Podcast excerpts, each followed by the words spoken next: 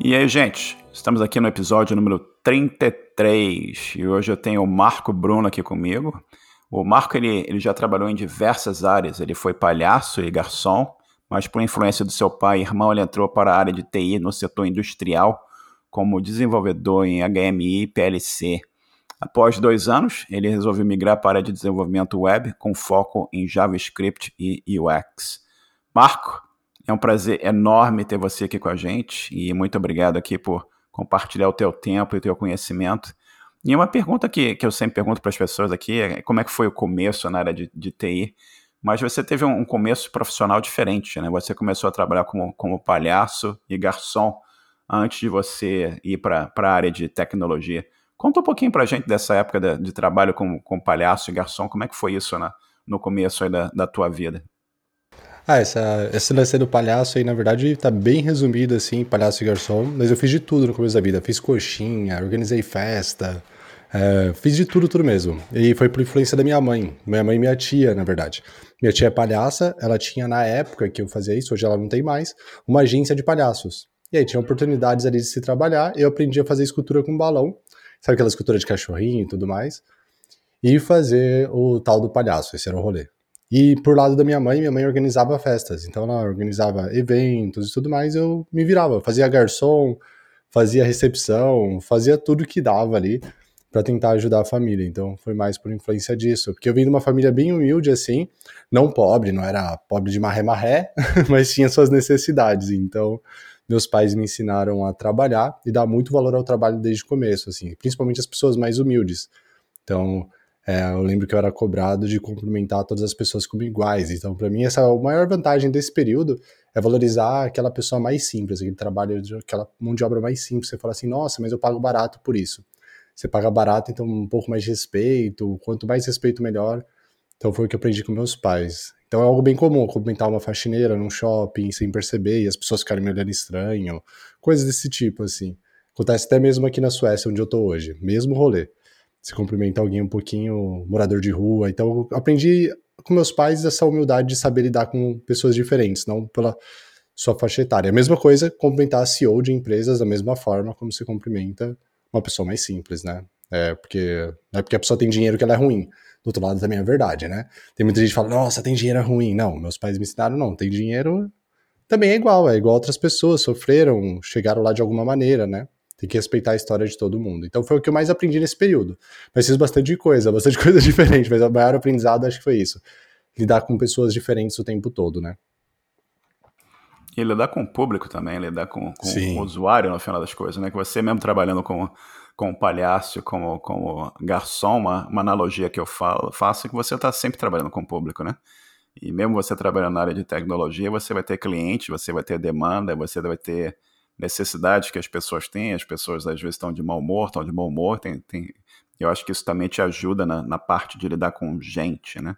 E conta, conta um pouquinho pra gente como é que foi essa, essa influência, você mencionou aqui na, na entrada que você enviou para mim, falando que, que o seu pai e o seu irmão é, te influenciaram para a área de TI, para o setor industrial como desenvolvedor em, em HMI, PLC. Eu, eu Conta pra gente um pouquinho como é que foi essa influência e o que que é esse negócio, o que que é isso de HML, HMI, PLC? Conta um pouquinho pra gente, explica pra nossa audiência aqui o que que é isso.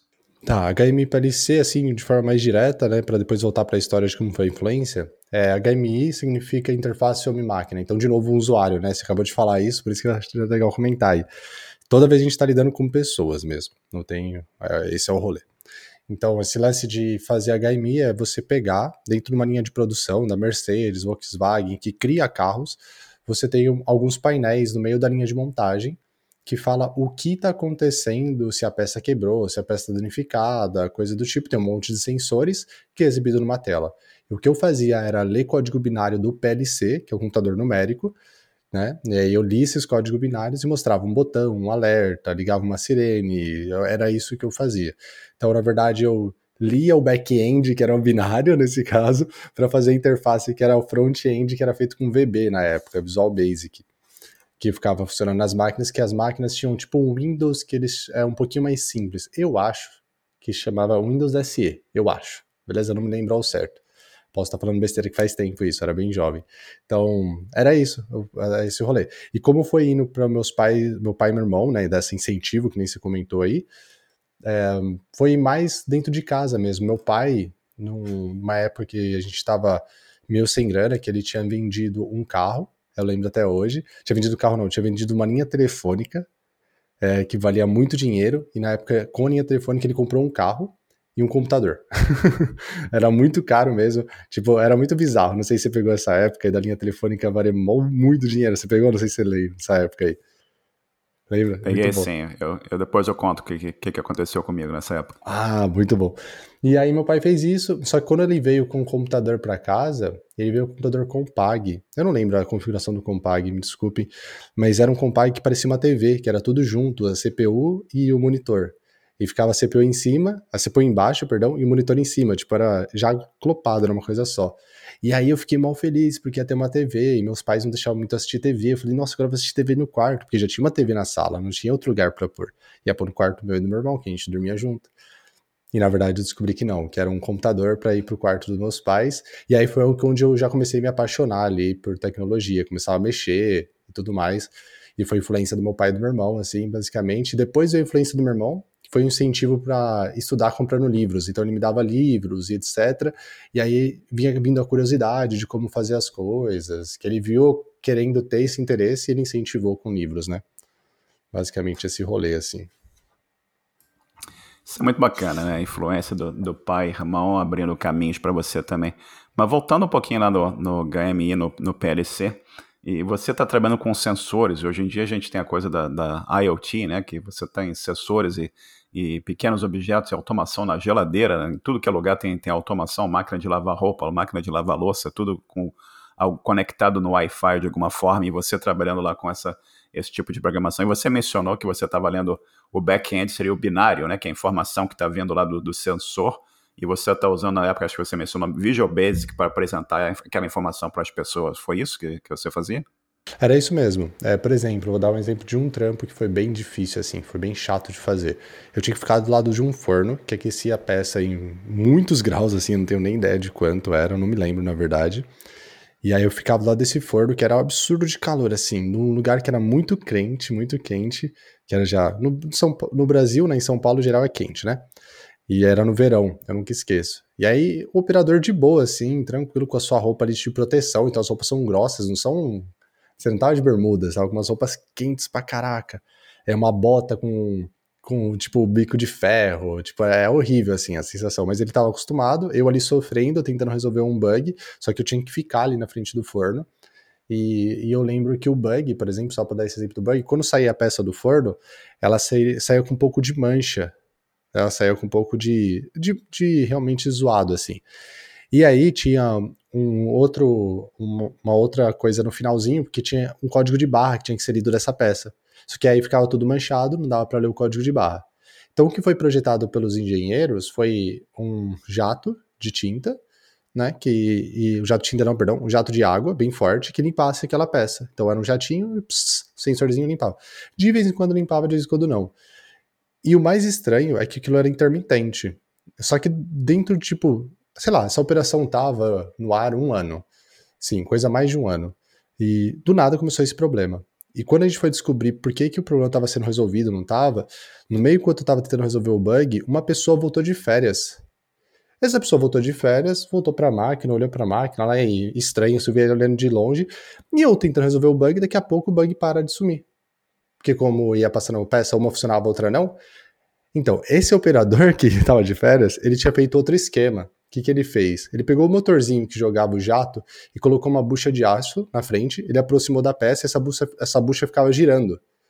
Girando, girando, uma bucha de aço. Então toda peça que passava limpava o pozinho. Toda peça que passava limpava o pozinho. Então, uma pessoa que era operador, ele não tinha experiência de engenharia, nada. Ele resolveu o problema e eu tava tentando resolver um bug que, na verdade, o bug era ele ter saído de férias e esquecido de avisar todo mundo do que ele tinha feito.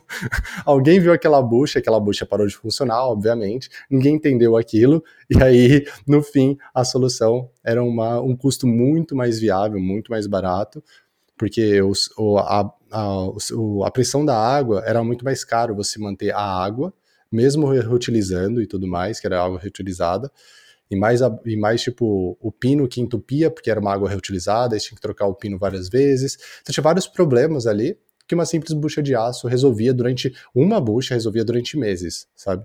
Então por isso que o bug não foi ser achado assim do nada, a solução veio. Então essa história foi bem engraçada, eu fiquei no forno uns bons 20 dias, aí essa pessoa voltou de férias.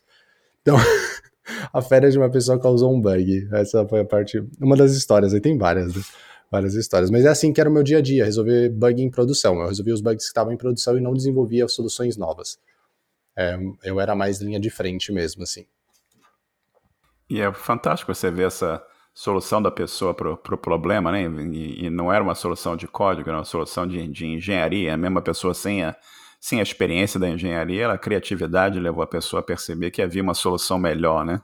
E é interessante ver, ver isso, isso acontece com bastante frequência. Também é muito interessante você ver essa necessidade de você estar tá limpando a peça, de toda, toda essa automação que acontece, que que é uma coisa que não é muito conhecida por todo mundo, né? As pessoas em geral pensam muito em sistemas comerciais em que você está usando um computador para fazer tipo um, um CRUD, um, uma verificação, uma busca, o que seja, e geralmente as pessoas não têm aquela noção de que tem processos industriais que você tem que ter um controle rígido do que está sendo feito, né? Eu lembro também de umas pessoas que eu conheci que trabalhavam no, no, no sistema de de classificação de maçã. Era, era, um, era uma coisa de encaixotava, exportava maçãs e tinha todo um sistema automatizado que os vários tipos de maçãs iam passando para aquelas linhas de produção e elas iam sendo classificadas e enviadas para o caminho que tinha que ir para ir para a caixa correta, para ir para o caminhão, para exportação, o que fosse. Entendeu? É muito interessante isso. Mas você falou, você falou do, do computador da, que você ganhou ou que seu pai comprou com com dinheiro lá da, da venda do carro e tal. E como é que foi, como é que foi essa descoberta do que como é que foi o caminho até você descobrir o, o JavaScript começar a fazer um, uns programas no computador e começar a se interessar mais por, a, por essa área? Como é que foi esse esse comecinho assim com, oh, o que que negócio é esse? O que é esse negócio chamado JavaScript? O que é esse negócio chamado UX? E conta, conta um pouco pra gente como é que foi essa essa experiência até chegar nesse ponto. Legal, acho que o interesse por programação veio quando eu, eu, meu pai trouxe o computador de fato eu comecei a mexer e jogar nele. Então acho que como a maior parte dos desenvolvedores, o interesse veio querer desenvolver jogos.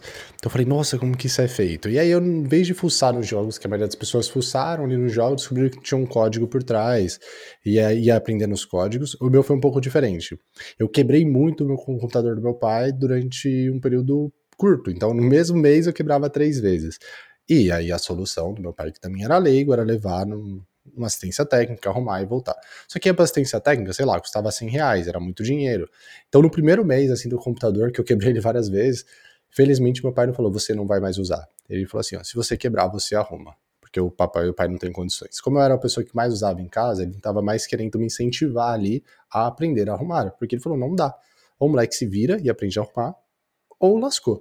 E aí eu aprendi a formatar o Windows. Aí foi assim que eu comecei a ter interesse. Então eu comecei na área de suporte mesmo em casa, e aí eu comecei a dar suporte para amigos, aí eu fiz também, é, pirateei o jogo do Pokémon e comecei a vender disquete na escola, é, depois eu pirateei filme e comecei a vender também na escola.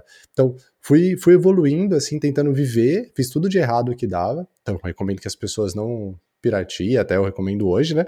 Mas na época eu não tinha nem noção, era uma criança mesmo, é, não era o mercado de pirataria, não era o que é hoje, né? Não tem esse, todo esse estudo. E eu pirateava com a intenção nem era de dinheiro, porque eu lembro que eu vendia o preço de eu comprar uma coxinha na cantina, sabe? Porque meus pais não davam dinheiro na escola, eu falava, quero jogar uma bola mais tarde, eu vendo o disquete aqui do Pokémon, Pokémon Yellow, qualquer coisa assim, qualquer Pokémon que tinha na época, e aí a pessoa joga o Pokémon na, na casa dela e eu como meu... Então era tipo isso, assim. É, eu falava, ó, é, custa tanto jogo e tanto disquete, sabe? Era isso que eu fazia. É, e era bem ridículo. Mas era legal, era um ridículo gostoso, assim, eu fui me divertindo. Depois eu fui para a área de. Primeiro, antes de ir para a área de engenharia, assim, de programação com HMI, foi, eu fui para a de suporte, né? Até mesmo para entrar na área de HMI, nessa empresa que eu fui, eu era da área de suporte lá, e aí eu tava passando no corredor pela linha de montagem para consertar uma máquina que estava no fim dessa linha de montagem, dentro da própria empresa que eu trabalhava. E tinha três engenheiros que eu conhecia, assim, que eles eram famosos, né? Os engenheiros eram famosos dentro da própria empresa, que eram pessoas muito inteligentes, batendo cabeça e conversando e olhando para um cabo de rede. né? É, ou acho que chama RJ45, né? Não sei se era RJ45 esse nome. RJ45 é o conector, né? Isso, obrigado. Cabo, tá cabo Ethernet. Boa, boa. Cat, Cat 5 que chama.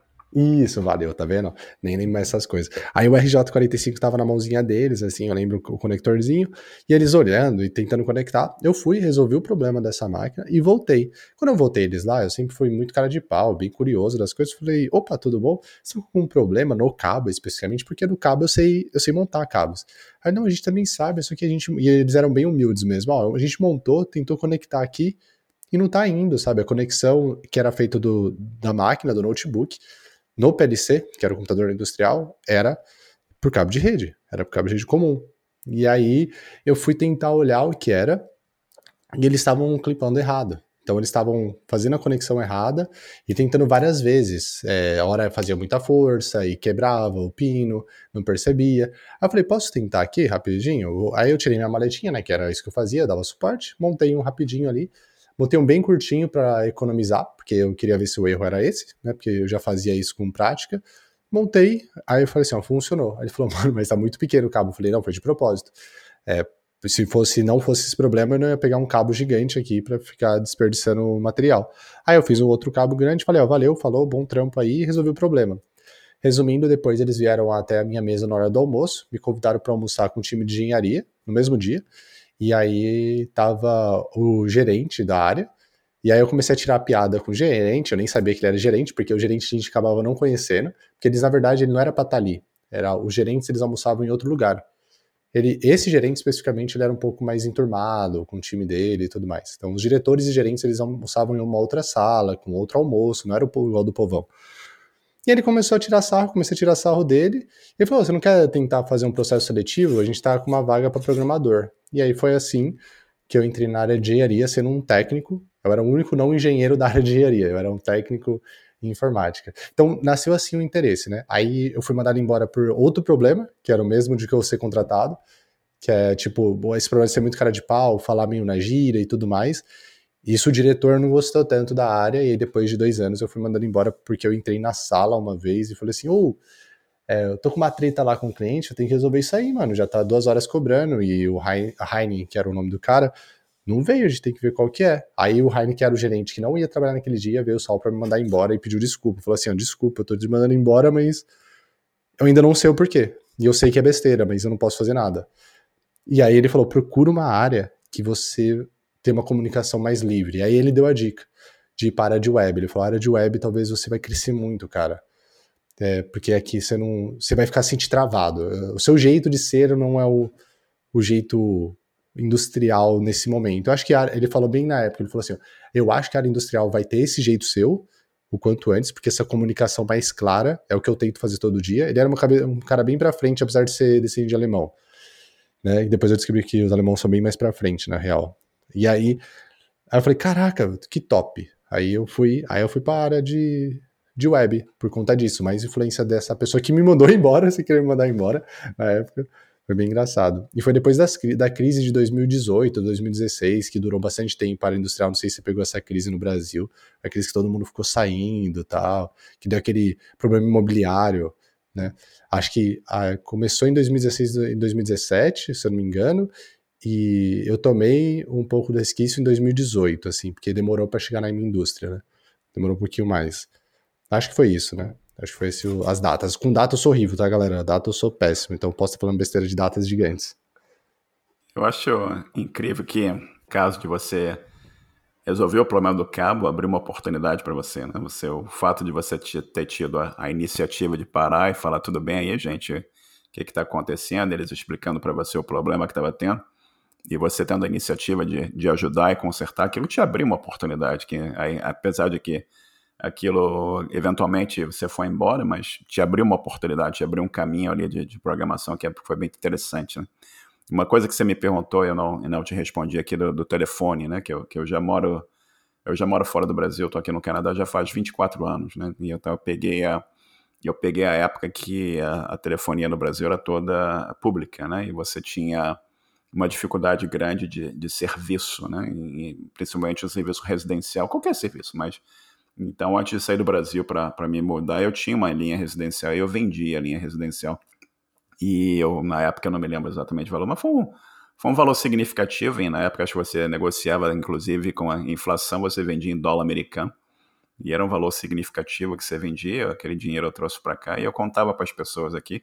Eu fui trabalhar aqui na área de telecomunicações, eu falava, eu saí do Brasil, vendi o meu telefone lá por X dinheiro e, sei lá, 2 mil dólares americanos, o que fosse, entendeu? E as pessoas aqui não acreditavam, né? dava para falar, como é que assim, como é que você vendeu o seu telefone? Você vende o direito de uso da, da sua linha, né? Que era um, um, bom dinheiro que dava, porque não tinha serviço, né?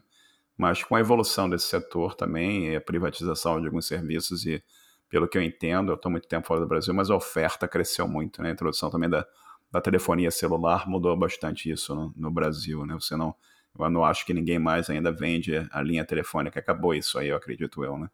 Quer dizer, aí não, você está você tá na Suécia, mas no Brasil. E, mas é, é incrível isso, né? E você aí foi para a web, e você já foi de, dessa, dessa oportunidade, você já chegou na local web, ou ainda você passou por outros lugares até chegar na na local web. Conta pra gente um pouquinho como é que foi essa, essa saída do, de lidar lá com o rapaz que, que sugeriu você ir para a web até você chegar na, na local web. Conta pra gente, por favor. Então, essa parte, na real, foi bem influência do meu irmão, assim, por isso que teve essa influência. Eu tava meio perdido quando eu saí, e quando você sai da área do setor industrial, você sai com muito dinheiro. Então, eu era muito moleque, com muito dinheiro na mão e cheio de cabeça toda errada para fazer coisa errada, né? E eu fiz essas coisas erradas, mas meu irmão já era um pouco mais velho, quatro anos, quatro anos de diferença, né? Chegou, Marco, dá uma segurada no dinheiro, tá? Vamos tentar fazer umas coisas legais aí. E aí, mesmo eu tendo dinheiro guardado, ele incentivou eu a ler mais, é, me levando na Livraria Cultura de São Paulo. E ele me levou lá e ele tinha uma ideia de um software para fazer. Ele sabia que provavelmente eu não ia implementar o software, mas ainda assim ele incentivou a implementar o software. E aí ele me levou nessa Livraria Cultura, e eu lembro até hoje, a gente comprou uns 20 livros lá na Livraria Cultura, e foi falando, vai com todos os negócios de tecnologia que você achar que tem que comprar. Então cometi aquele erro inicial que todo mundo comete, de querer aprender todas as linguagens de programação ao mesmo tempo. Então, comprei livros de PHP, de Ruby, de Java, de JavaScript, de HTML e CSS, comprei todos os livros de diferentes linguagens de programação, e saí com um bolão, e acabei, tipo, um bolo de livros gigante, acabei lendo todos mesmo, né? É, tanto que foi uma boa experiência, mas horrível em relação de foco. Então, não recomendo para ninguém, assim, porque felizmente eu tinha o dinheiro guardado, então eu podia planejar isso, o meu estudo a mais a longo prazo. Mas eu fiquei seis meses perdido na área de tanta informação. Só depois que eu decidi mesmo que eu ia estudar Java para back-end, JavaScript, HTML e CSS para front-end, que eu tinha entendido como funcionava, e Java estava no hype naquela época. Aí eu falei, ah, beleza, já li bastante, já tô com uma introdução bem boa, eu vou fazer um curso em algum lugar muito bom. E foi aí que eu fui fazer curso na Kaelon, que até trabalhei na Kaelon depois. E aí eu fui fazer curso na Kaelon, e aí eu fui fazer curso lá, é, de, fiz duas formações, a formação Java e a formação front-end na época. E aí foi assim que eu realmente estruturei o meu ensino. Então, de dica pra galera, não precisa ser a Kaelon, tá? É qualquer escola que você procure ajuda, assim, né? Ajuda ou a escola, ou um vídeo no YouTube que tem uma trilha, algum meio de você ter uma orientação, porque senão fica bem complicado e você vai ter muito esforço, né? E, e vai acabar, tipo, estudando várias coisas e sem foco, e vai perder muito tempo. Você, você não perde todo esse tempo, porque você acaba aprendendo umas coisas, é, é seria um um pouco agressivo demais eu dizer que você vai perder todo esse tempo, mas daria para você otimizar ele. E também não cai nas, nos truquezinhos, tipo, você vai, não vai aprender a programar em uma semana, e muito menos em três, e muito menos em três meses.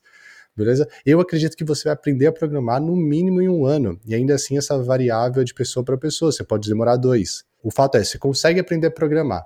Eu gosto de brincar uma frase que eu falo, e é um pouco polêmica até, que o pessoal fala assim: programação não é para todos, é só para quem gosta de estudar. Então, repara, qualquer pessoa que gosta de estudar, ou que realmente quer estudar, quer meter o louco estudar, mesmo não gostando, vai conseguir. A, a variável, o tempo não importa. É mais o foco e a persistência de estudar. Se você tem essa gana, você vai. Tá ligado? É um, eu acho que é bem esse caminho, assim. É, isso é fundamental, né? E é, é, exato, é o que você comentou, é, é o que a gente fala no, no, grupo também dos programadores, né? Que, que eu acho que algumas pessoas, é, eu chamo de efeito Facebook, né? É aquele negócio do pessoal quer clicar no botão do like e sair, já sei programar.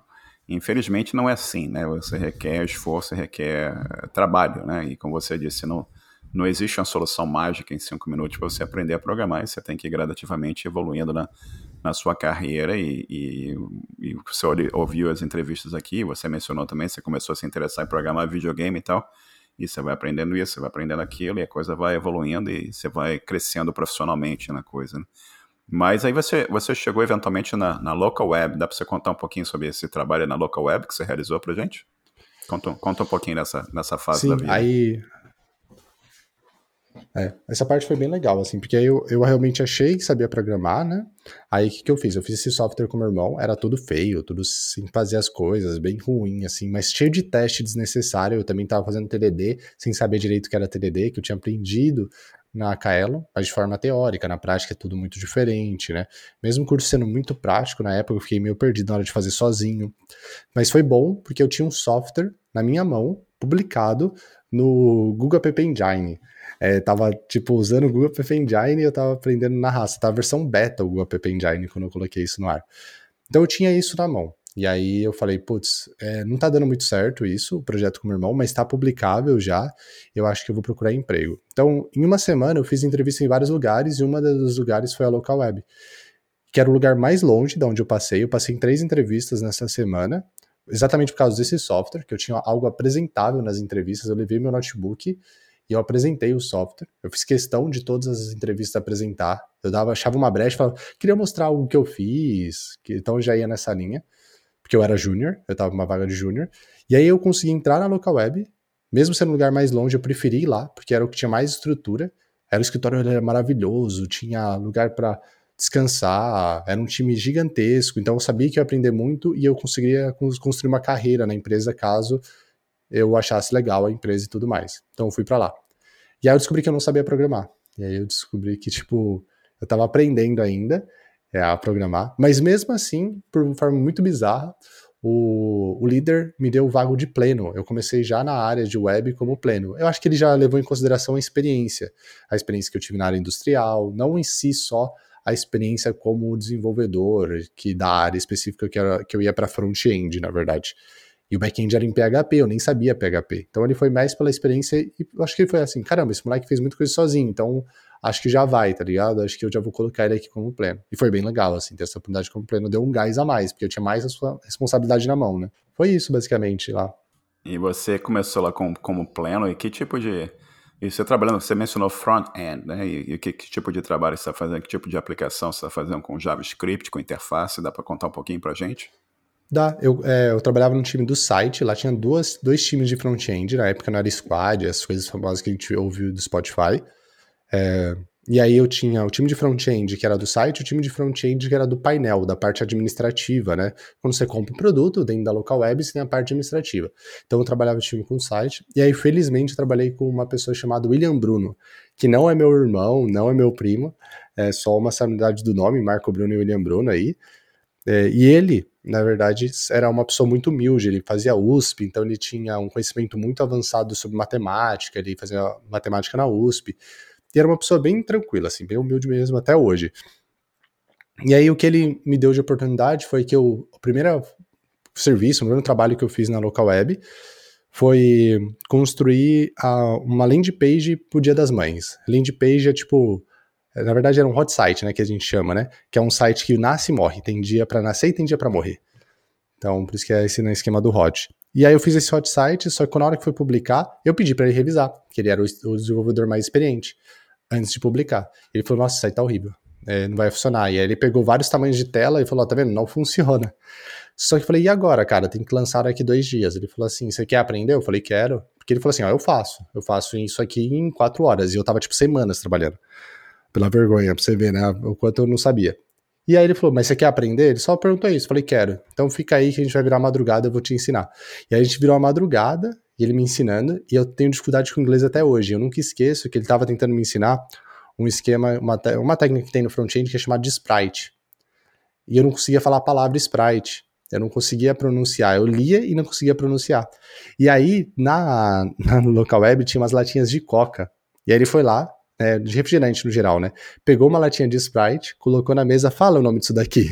Aí eu, Sprite. Então, é a mesma coisa, cara. Só eu lembro dessa piada que ele tava, já tava, ele tava tentando fazer eu falar várias vezes, e aí ele deixou a latinha na minha frente e falou: enquanto você não falar isso direito, e eu vou te ensinar a falar inglês mesmo, as palavras certas. Assim, até hoje eu tenho dificuldade, mas ele me ajudou muito a entender que eu tinha que saber inglês, que eu tinha que entender as coisas um pouco mais além, não só é, testar as coisas, mas provar que eu sabia para explicando para outras pessoas. Ele fez eu criar um blog, começar a escrever num blog. Então foi uma pessoa muito importante na minha vida, assim. Eu tenho um respeito gigante por ele até hoje.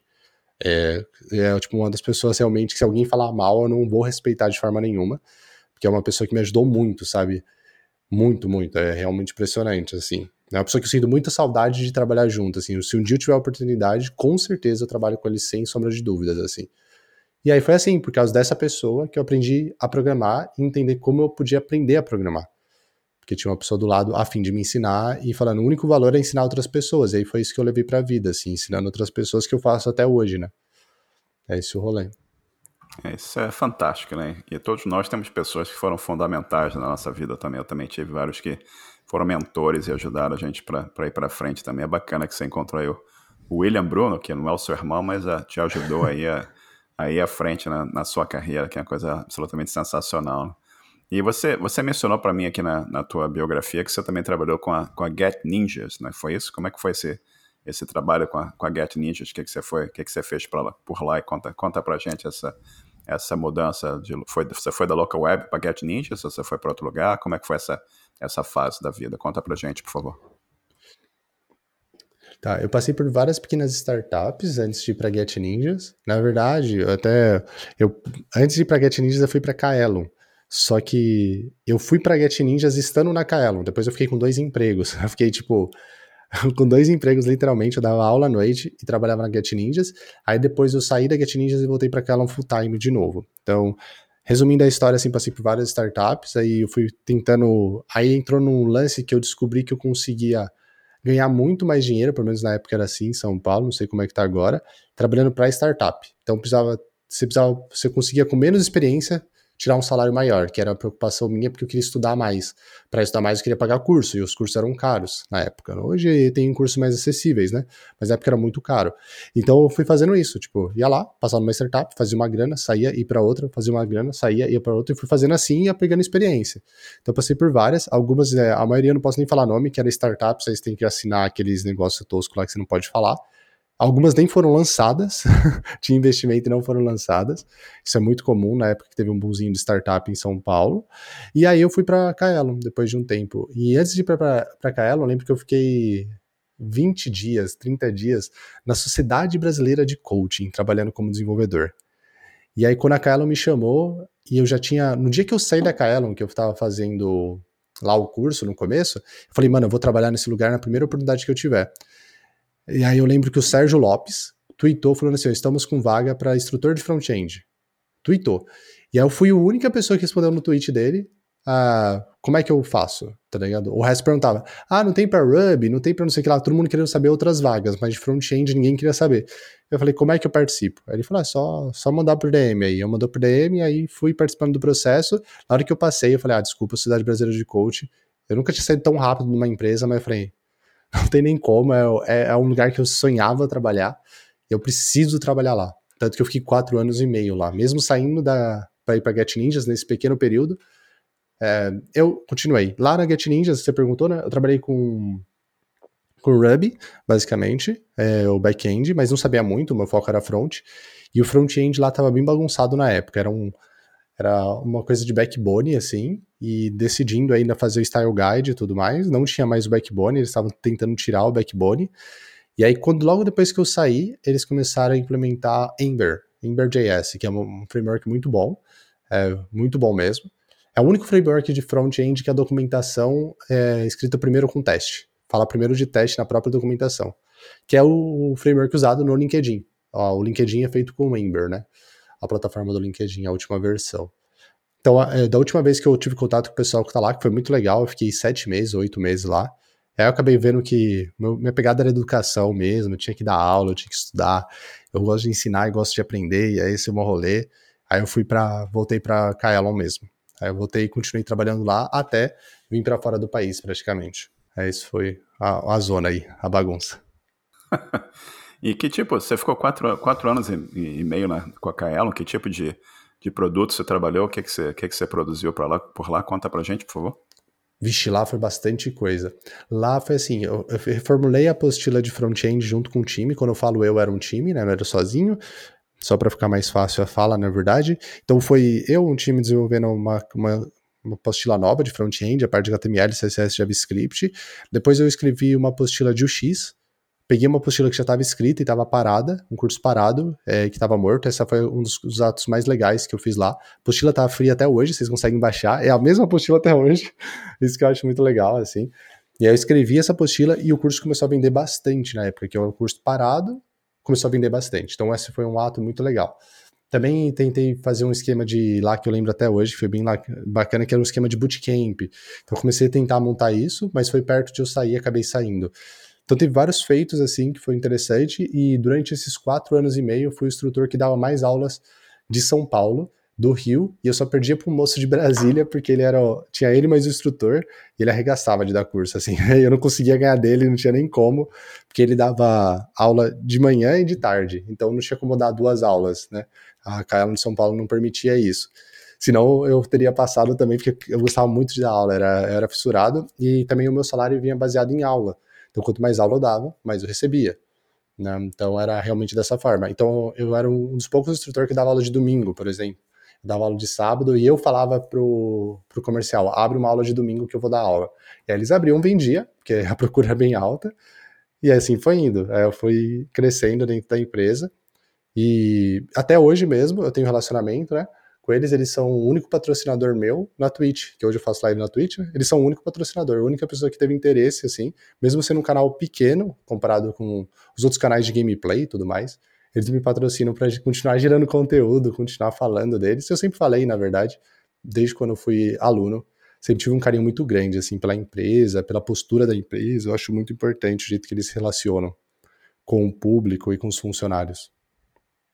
É, eles estão sempre tentando ajudar a comunidade também com, com várias iniciativas de, de, imersão e tal, não só o lado comercial da empresa que eles têm, obviamente eles vivem de, de vender o que eles produzem, né, mas também tem todo um, ajudam muito a comunidade com o podcast do Hipster e várias, várias outras iniciativas que eles têm também, né, que é muito bacana Sim. ver. Isso é bacana ver que eles estão patrocinando o teu, o teu canal também no, no Twitch, que é outra iniciativa muito bacana. E, e já que você mencionou que o, que o canal, como é que foi como é que você, como você começou essa, essa, essa coisa aí de, de, de você estar tá trabalhando e tendo todo o teu gosto por aula e tal, e como é que surgiu essa, essa coisa de, de começar a dar, aulas e, e, ajudar as pessoas pelo, pelo Twitch, criar o teu canal e, e transformar isso eventualmente num, num business, né? Conta, conta pra gente um pouco dessa, dessa história, como é que você entrou nesse caminho, como é que esse caminho tá, tá evoluindo para você. Conta um pouquinho pra gente, por favor. Quando sim. Ah, quando eu tava na Kaelon, é, eu tava começando um canal no YouTube. Eu, por algum motivo, eu resolvi fazer um canal no YouTube, achei que precisava, pelo sentimento que eu tava vendo dos movimentos da comunidade. Era, tinha pouco canal na época de YouTube, eu falei, vou fazer isso. E aí eu comecei, tem até hoje uns vídeos lá no YouTube, hoje eu não dou tanta força, apesar que é, vou, vou, acabar soltando um spoilerzinho, vai. Eu tô gravando faz um tempo os conteúdos pro YouTube, tá passando por um editor agora, e aí vai ter um fluxo maior no YouTube mas é um propósito de um, de um canal secundário. O meu canal mesmo oficial é a Twitch, assim, que eu mais vou dar mais atenção. Então, beleza, vou só voltando, né? Eu fiz esse canal no YouTube, e aí quando eu saí da, da Kaelon, eu saí da Kaelon porque eu queria, eu tive o meu primeiro filho, e eu resolvi que eu queria ficar próximo da minha família. E aí as aulas que eu tanto gostava de dar aula, não me deixava próximo da minha família, porque eu tinha que ficar oito horas dentro da sala de aula. E eu tinha que viajar para o Rio de Janeiro, viajar para Manaus, viajar para Maceió, viajar o Brasil todo, porque a Kaelon tem contrato com várias instituições do, do Brasil todo. Então aí começou a complicar. A Kaelon e a Lura agora, né? Agora, depois que eu saí, também teve a Lura que teve um boom gigantesco. Então, esse grupo é muito grande, aí ficou, putz, não, não faz sentido mais pro meu dia a dia. Então eu fui falar com, com o dono e falei assim, ó, infelizmente eu sei que o meu papel é como instrutor, e eu não me vejo aqui com um papel mais gerencial, então nem vou pedir isso, que eu não conquistei isso, acho que não é mérito. E eu vou sair, né? Eu pedi para sair. E aí depois de uma semana eles mandaram embora, então foi bom. É, na época a gente tinha acabado de migrar para CLT, antes a gente era PJ.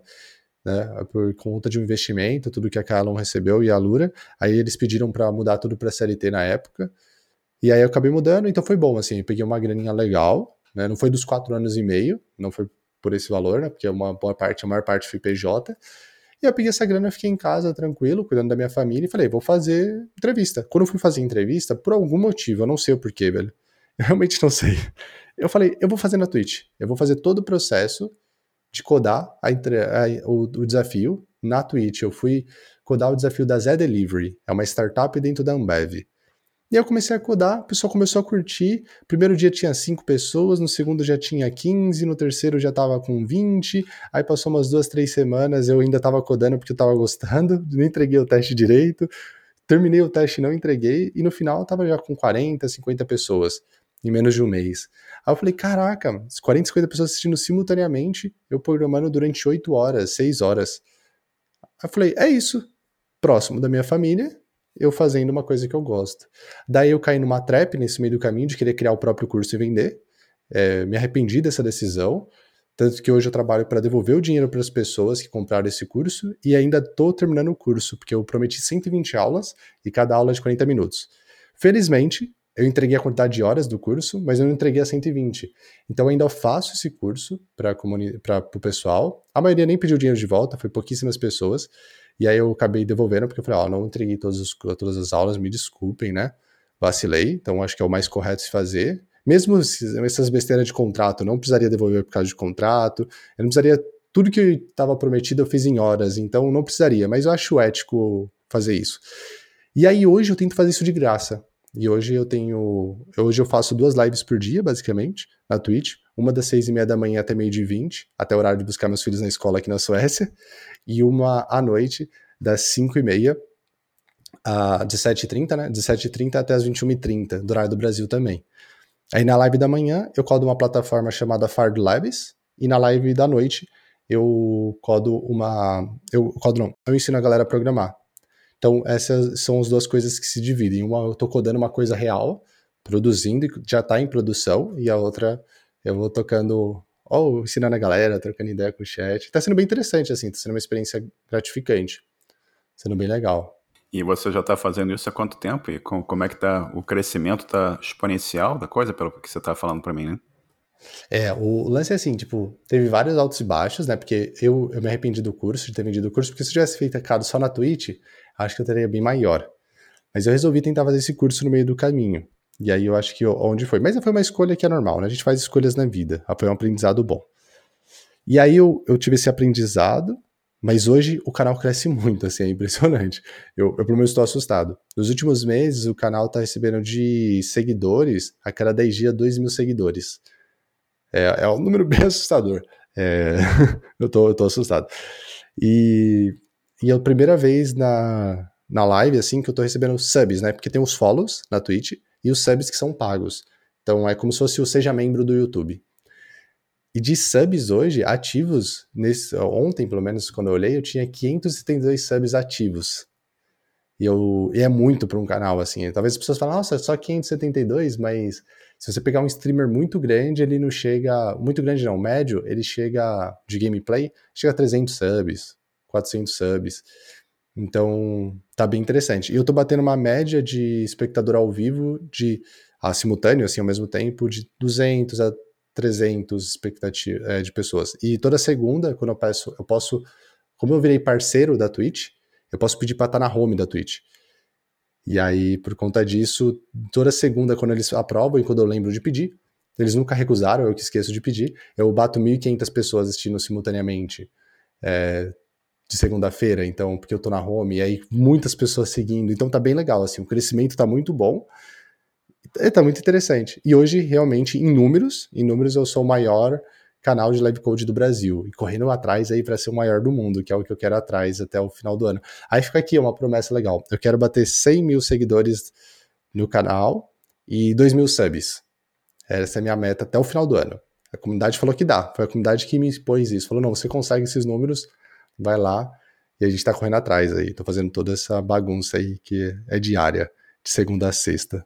Cara, sensacional. Você tá crescendo a sua, a sua presença online, o seu canal, o seu trabalho, você tá ajudando um monte de gente, enquanto isso que seja um sucesso absoluto e, e quero, quero saber também quando você começar a crescer também a sua presença aí, que você, que você fez um breaking news aqui para mim, falando que você vai crescer a sua presença no YouTube também, né? Quero saber disso para a gente poder divulgar para o pessoal lá do, dos programadores e, e, ajudar o pessoal que está sempre interessado em aprendizado de qualidade e aprendizado em português, que é bem interessante, bem importante também, que você mate, que, que você bata e, e exceda essa, essas metas que você tem. Mas conta outra coisa que eu te perguntar aqui também, você você e sua esposa, que também eu, eu entrevistei, ainda não foi para o ar ainda, Joviane, mas vocês mudaram primeiro para Portugal e agora vocês estão, estão na Suécia, né? Com, com, dois filhos pequenos, que é uma coisa que muita gente no Brasil tem a, a, esse desejo de, de morar no, no exterior, vi, viver no exterior, né? Muitos muitos estão pensando com ir para Portugal, para outros lugares, para o Canadá, ou para os Estados Unidos, Austrália, o que seja. Como é que foi, como é que foi essa decisão de, de ir morar no, no, na Europa e como é que foi essa mudança da, da, da Portugal para a Suécia? Como é que está sendo a vida na Suécia? Como é que está sendo viver aí durante a pandemia e tudo mais? Conta um pouco para a gente desse, desse pacote, dessa fase sensacional que, que abriu na, na vida de vocês com essa decisão de mudar para Portugal e para Suécia. Conta um pouquinho para gente, por favor. Compartilha com os nossos ouvintes aqui. O rolê assim, de a gente vir para fora é, foi bem intenso, que a gente tinha um planejamento de fazer isso em cinco anos. Era um planejamento a longo prazo, assim que a gente ficaria no Brasil. Por decisões políticas mesmo, a gente ficou com medo, é, porque, e, e, nem é porque eu sou contra ou a favor de tal político ou, ou vice-versa, mas o Bolsonaro ele já tinha um pouco de intriga com a Europa, quando ele era, era do, do Senado e tudo mais. Eu gostava, eu sempre gostei de política um pouco, e aí eu sempre acompanhei essas coisas. É, não me engano se ele era senador ou deputado federal. Mas enfim, nessa época que ele estava em um dos parlamentos, ele, ele já tinha atrito com a Europa. E, e aí, como a gente, a, ela é filha de português, a gente ficou com muito medo de, ela, de ele criar algum atrito, como sendo presidente, que na real, é, o pessoal não gosta tanto de política, mas é algo muito importante que você tem que estudar um dia. O, o presidente é o maior impacto dele é, em acordos comerciais externos. É o que ele mais toma iniciativa, é a imagem do país para fora. A gente falou, vixe, mano, se ele começar a tretar e fechar as portas, a gente não vai mais para fora. Não é que não vai, vai ser mais difícil. A gente tem um caminho que é mais curto, que é aproveitar que o, que o pai dela era português, tirar a cidadania e correr atrás de trampo. Aí a gente acelerou. Aí a gente acelerou mesmo e foi com muito menos dinheiro, porque a gente queria vir com dinheiro para ficar um ano sem, sem se depender de trabalho. A gente veio com poucos meses, assim. Tipo, as coisas tinham que dar certo, senão a gente tinha que voltar. E aí a gente ficou em Portugal esperando a documentação. Demorou seis meses para vir a documentação dela, tudo certinho. Depois que veio a documentação, demorou cinco, na verdade, uns quatro, cinco meses. Mas depois que veio a documentação, ela falou: vou procurar emprego. E o nosso objetivo era ir para Malta, né? Porque é mais fácil de estudar inglês lá. Falou: beleza, a gente, é, eu estudo inglês lá, é mais fácil e é mais barato, né? Porque lá a população, a maioria fala inglês e é um dos países mais baratos da Europa. A ilha Malta, que fica no Mediterrâneo, né? Entre a África e a Itália ali. E aí a gente falou, beleza, é isso aí. Aí vamos para lá. Só que aí ela foi mandar o currículo, né, para várias empresas pelo LinkedIn. Na verdade, ela só abriu, né? Eu acho que ela não mandou nenhum currículo, ela só abriu no LinkedIn. E aí começou as empresas a entrar em contato. Você pode falar preferência de países. E aí falou Malta, veio outros países também. Ela colocou Malta, acho que foi Inglaterra, Reino Unido e acho que foi Berlim. Acho que foi os países que ela colocou na época. E aí, num dia, eu não esqueço até hoje, man, ela pegou e falou assim: já pensou um dia? A gente tava conversando no restaurante lá chinês que tinha perto do, da, de casa. Pensou se um dia a gente vai para esses países de primeiro mundo, tipo Suécia, Suíça, Áustria, que eram os países que veio na nossa cabeça. E aí veio, realmente passou alguns dias, e aí veio o entrevistador falando assim: oh, posso te apresentar a Suécia? Eu sei que não tá no seu, na sua ideia de sair, não tá nas suas intenções, mas posso te apresentar a Suécia e depois apresentar a vaga de emprego? E aí ela apresentou a Suécia, o cara já sabia que a gente tinha filhos, e é o maior país do mundo para se criar uma criança. É tipo, são dados reais mesmo, e é verdade, você comprova se vendo aqui. É o único, único lugar que eu vi, mas eu não passei por muitos países, não sei se acontece isso no Canadá, até gostaria de saber, de você ver grupos de pais com, com grupos de crianças, não é com uma criança que no máximo que você vê no Brasil é um pai com uma criança, não, é um pai com tipo três crianças, outro pai com mais três crianças, outro pai com quatro, outro pai com duas, é, tanto que teve um, um, uma ocasião bem engraçada, que a gente foi num parque, depois de da escolinha aqui, quando não tava na pandemia, foi assim que a gente chegou, e aí tinha mais, só tinha homem, na verdade, no parque inteiro, e, era, e ela era a única mulher acompanhada ainda do pai Não tinha nenhuma mulher com criança no parquinho, assim. Nenhuma, a não ser ela. A gente ficou assim, ó. A gente ficou paralisado. Tipo, realmente paralisado. Falou, o que tá acontecendo aqui? Isso aqui é muito estranho. E, tipo, é realmente estranho, é uma sensação muito estranha e feliz ao mesmo tempo. Você fala, caramba, os pais estão participando. E era pai trocando fralda, era pai dando chupeta, limpando a chupeta na calça, igual a mãe faz. Todas as coisas malucas que você vê no Brasil, uma mãe fazendo, era um grupo de pais fazendo, sabe? Conversando de futebol enquanto tava empurrando o carrinho, é coisa que você vê na Suécia com muita frequência. Muita, muita frequência. É padrão. Né? Acaba chamando mais atenção porque o grupo de mulheres a gente tá acostumado a ver no Brasil. Então quando a gente vê o grupo de pais, a gente fica, caraca, que da hora. Então é muito divertido, assim. E aí a gente vê aqui, aí, mas a pandemia que você perguntou, na pandemia foi tenso, velho. A pandemia tá sendo difícil, assim. Eu não sei inglês, né? Então tá mais difícil para estudar inglês, porque eu não consigo sair na rua para estudar inglês. É, a, a, a, minha esposa está trabalhando de casa, é, as crianças ficam doentes, eu não consigo, ela não consegue trabalhar. E aí tem algumas regras aqui na Suécia que é muito, são muito boas. Você não, você não vai trabalhar com gripe, você não leva as crianças com gripe para a escola, nem se for um resfriadinho pequenininho, mesmo antes da pandemia. Então, são coisas que a gente está acostumando a viver e a gente não tem a companhia de ninguém, né? Literalmente de ninguém, assim. Então é uma coisa muito doida. A gente só tá junto, a gente foi a prova real. A gente fica junto em qualquer situação. Eu, eu e a Jobs. A gente teve a prova na marra, assim. Tipo, é um casal que vai dar certo. tipo, não tem nem o que discutir, assim. Passamos vários perrengues em Portugal, na Suécia, na Inglaterra, muitos problemas e a gente continua unido, continua junto, assim. É bem interessante.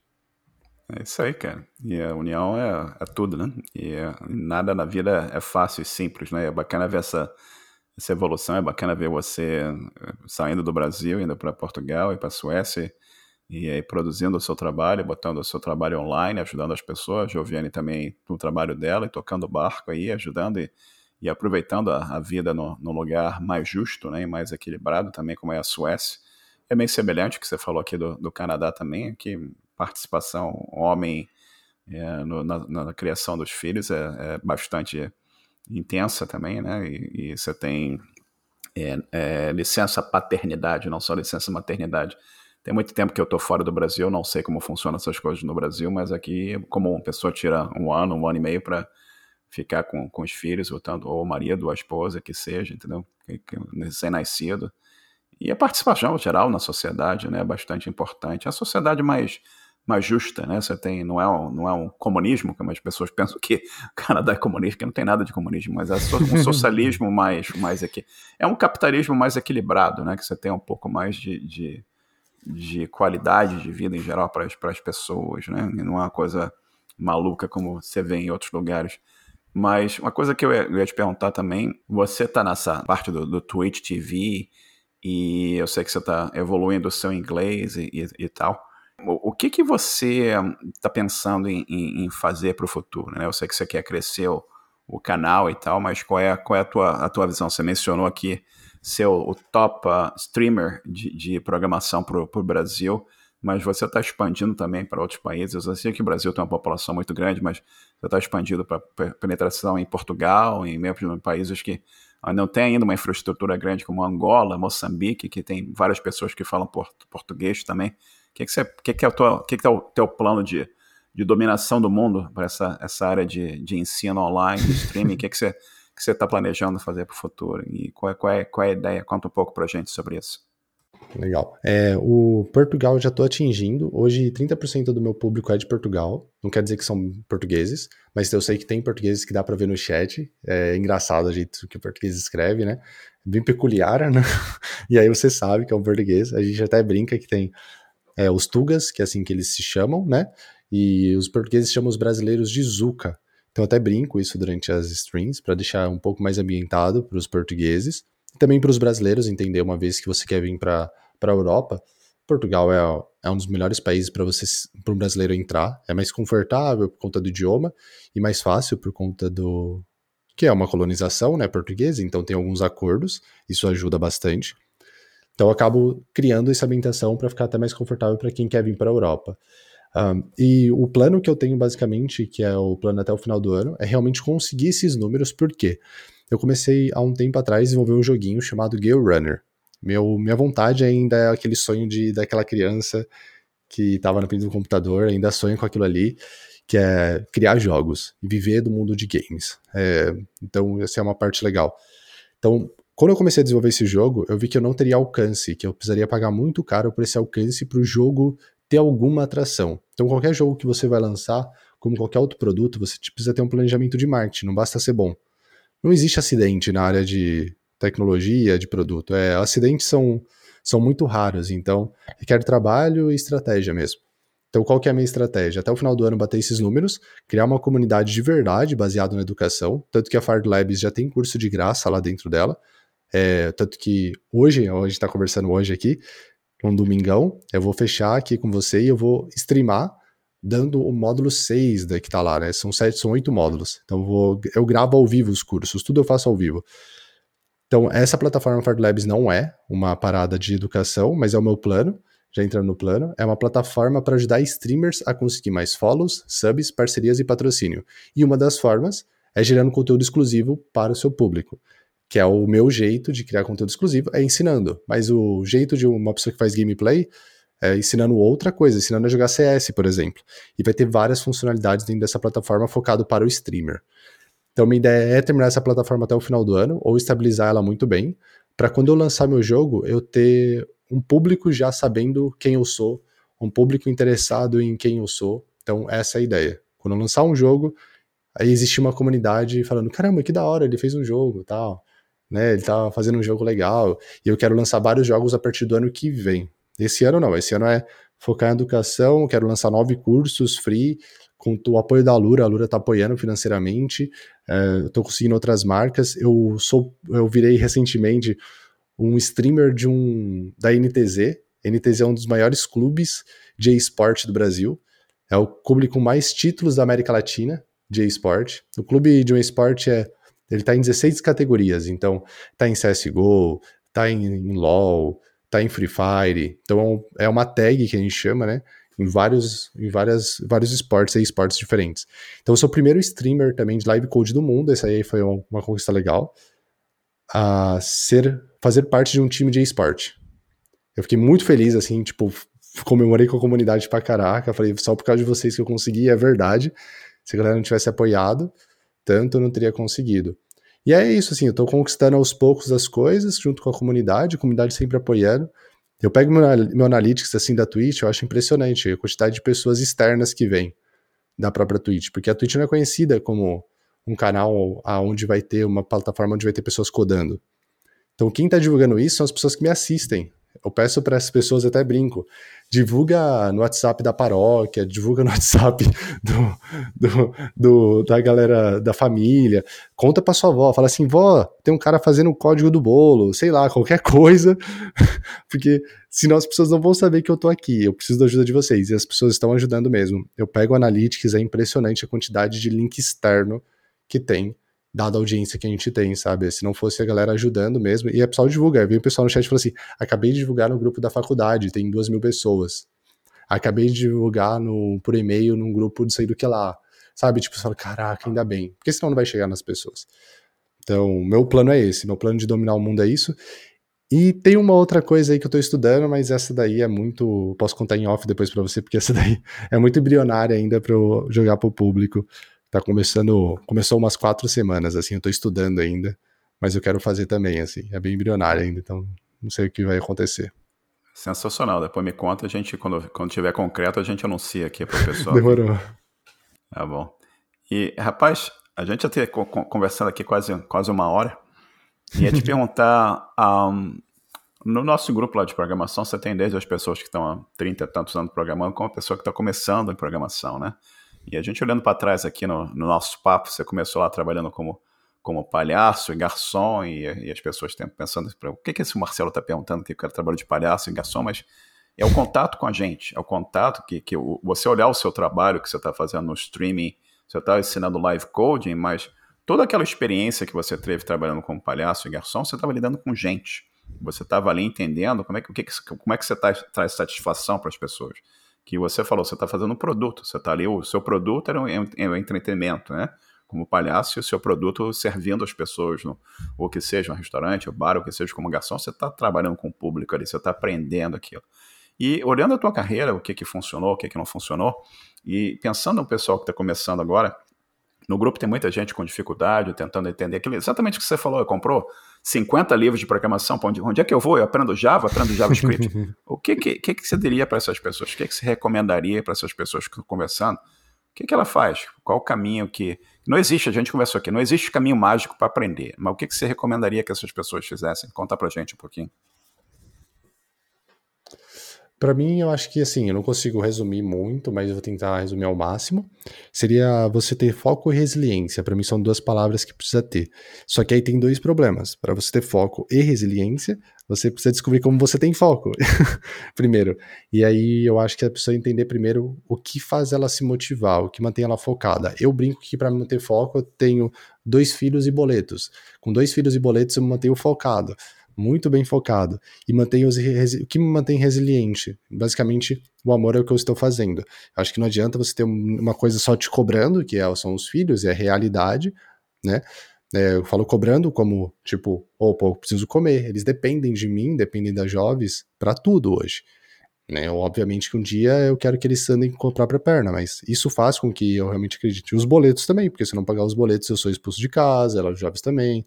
Então a gente tem essa preocupação. Então você precisa achar o que vai te manter foco. Ah, não tem um problema financeiro. Provavelmente você tem algum elemento na sua vida que faz com que você tenha foco. E a resiliência acho que é a paixão mesmo. Você tem que procurar alguma paixão na sua vida. Não precisa ser necessariamente na programação. Por exemplo, o que está fazendo eu ser tão resiliente no meu, só no meu ponto de vista, para dar minha experiência, o meu relato, é é o meu amor aos jogos. Eu gosto muito de jogar, eu gosto muito de ver a construção de um jogo. Eu acho algo incrível, sabe? É, é, eu brilho os olhos. Você fala, nossa, isso aqui é brilhante. Eu me divirto quando eu estou criando um jogo que eu já tentei criar, eu me divirto quando eu jogo, eu me divirto com os jogos competitivos, então esse é o, o que tem de amor dentro de próximo de mim. Aí quando eu falo amor, é amor profissional. Não é comparado com os meus filhos, não é comparado da minha esposa. Mas você precisa ter algo seu, né? Não só dos outros. Não é tipo, eu não estou falando para você esquecer a sua família, não é isso. É só para deixar bem foco pra galera, bem forte. Você precisa ser um indivíduo. Você tem uma família, mas você precisa ter suas vontades, as suas conquistas. Se você só pensar nos outros e esquecer que você existe, provavelmente você vai ter um, um problema mental mesmo, saúde mental quebrada, assim. Então, para você ajudar os outros, você precisa estar bem. E aí vem a resiliência de estar bem com você mesmo, que aí você vai procurar e você vai ter gana. E depois de dicas é tentar no começo, assim, agora falando de dicas mesmo, no começo de manter um foco. E o foco, agora como eu tô falando, é o foco, tipo, de estudar todos os dias, algo desse tipo. É focar uma trilha. Por exemplo, você vai focar front-end, foca em front-end. Não cai nos acidentes do nada virar um back-end. Você fala, mas eu decidi que eu vou ser back-end. Começou, estuda pelo menos de 3 a 6 meses. Dá tempo para as coisas amadurecer na sua cabeça. No mínimo, eu tô falando. Mínimo, mínimo. É, porque senão você vai ficar mudando, mudando, mudando, e depois você vai ver, putz, não aprendo, eu, tô, eu sou incompetente. Não é, porque você está mudando toda hora, a área de tecnologia é muito grande, é muito vasta. Dá para a gente falar que a gente falou de HMI, né? É um negócio muito é, nada a ver, assim. As pessoas, você não ouve as pessoas falando de HMI. Então tem muita coisa para fazer. PLC, quem fala de PLC? Só o pessoal de elétrica, de eletrônica. Entendeu? Então tem que ir com calma. Vai com calma e foca. Foca numa trilha e, se possível, procura alguém ou uma instituição. Se tiver um amigo, procura um amigo, fala uma amiga, como é que eu posso seguir, aonde que eu sigo, um grupo como os programadores, né?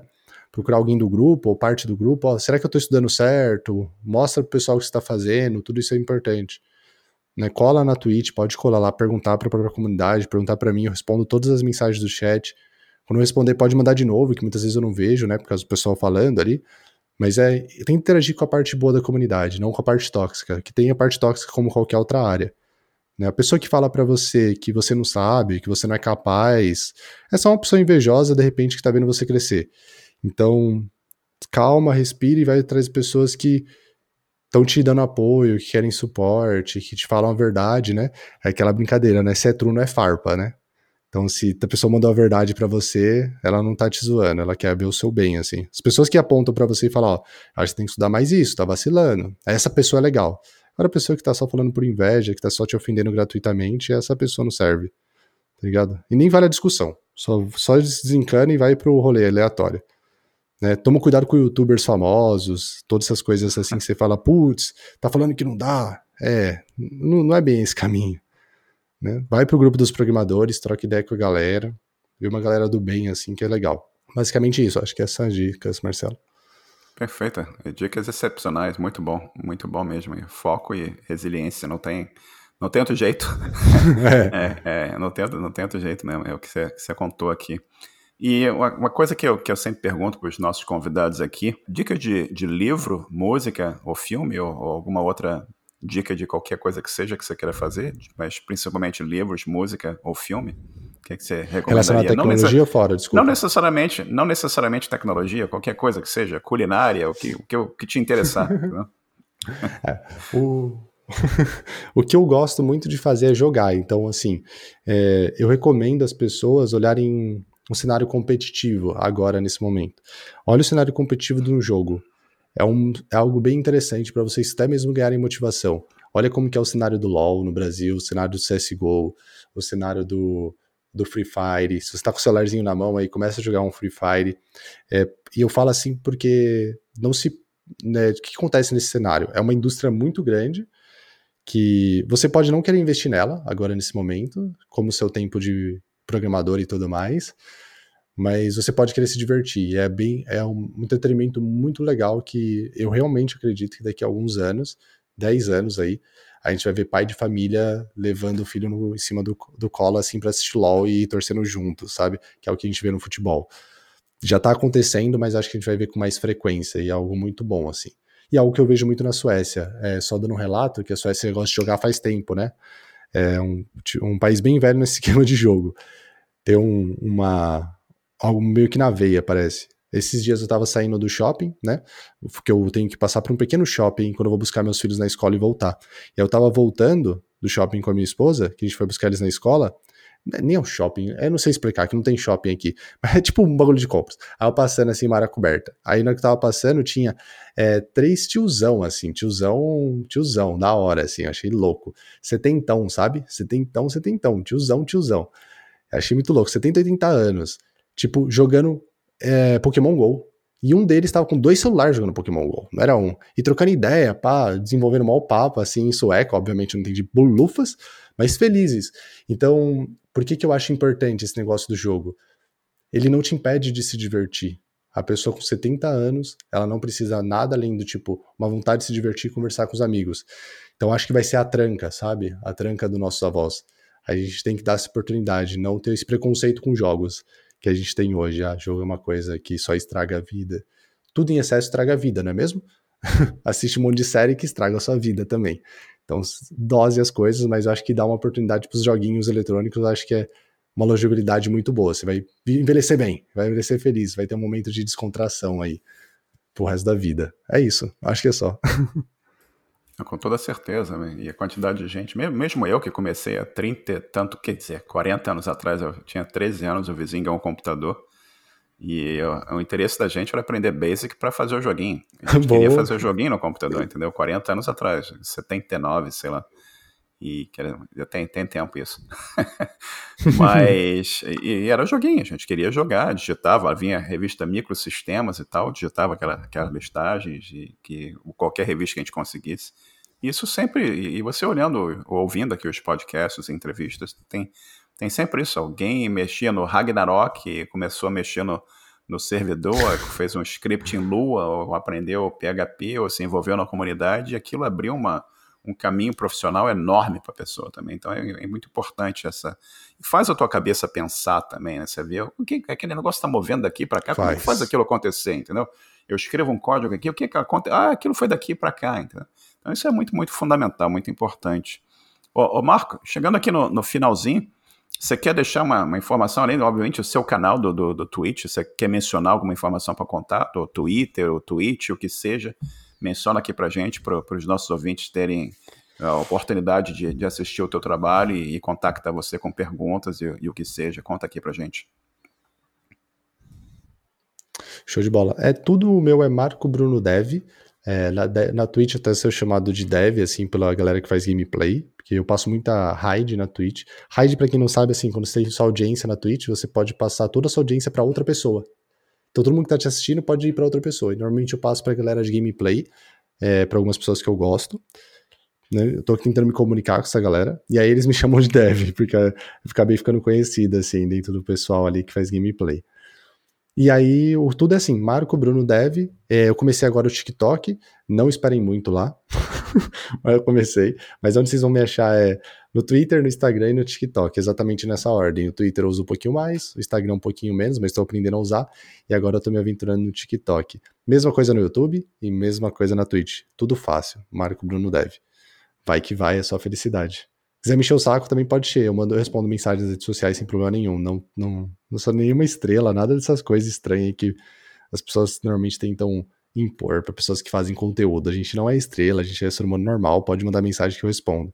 É suave. E não tá dando autógrafo ainda. Hum, jamais. O dia que alguém pedir, me pedir um autógrafo, eu vou falar assim: ó, eu só te dou se você conseguir ganhar dinheiro com isso. Aí eu te dou. Você vai conseguir ganhar dinheiro, vai te deixar feliz? Porque isso aqui não serve pra nada, parceiro. Eu vou assinar aqui e aí você vai fazer o que com isso? Você vai ganhar algum trocado? Porque, pô, é. se te alimentar e colocar uma comidinha na sua barriga, eu vou ficar feliz. Eu tô assinando é. agora, tá ligado? Sem, sem dúvida nenhuma. É brincadeira, se alguém pedir, eu dou, assim, não tem problema, não. É brincadeira. Pode falar, pode falar. Rapaz, um, um, prazer enorme.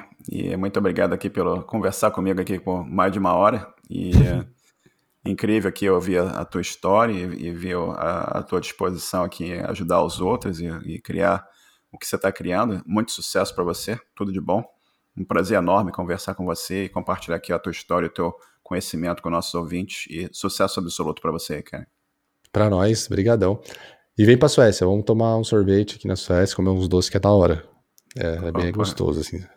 Eu já tive, eu só passei um dia na Suécia, em Estocolmo, e eu visitei o Vasa Museum. Eu, preciso realmente aí passar um, um tempo aí. Depois que passar a pandemia, tiver vacinado, eu vou sair passeando por aí, tem muita coisa para ver. Forte abraço aí, cara. Tudo de bom. Forte, obrigado. Obrigado. Chegamos ao final de mais um episódio. Agradeço a todos a atenção e o nosso site é hosprogramadores.com. Participem e até o próximo episódio. Um bom dia para todos.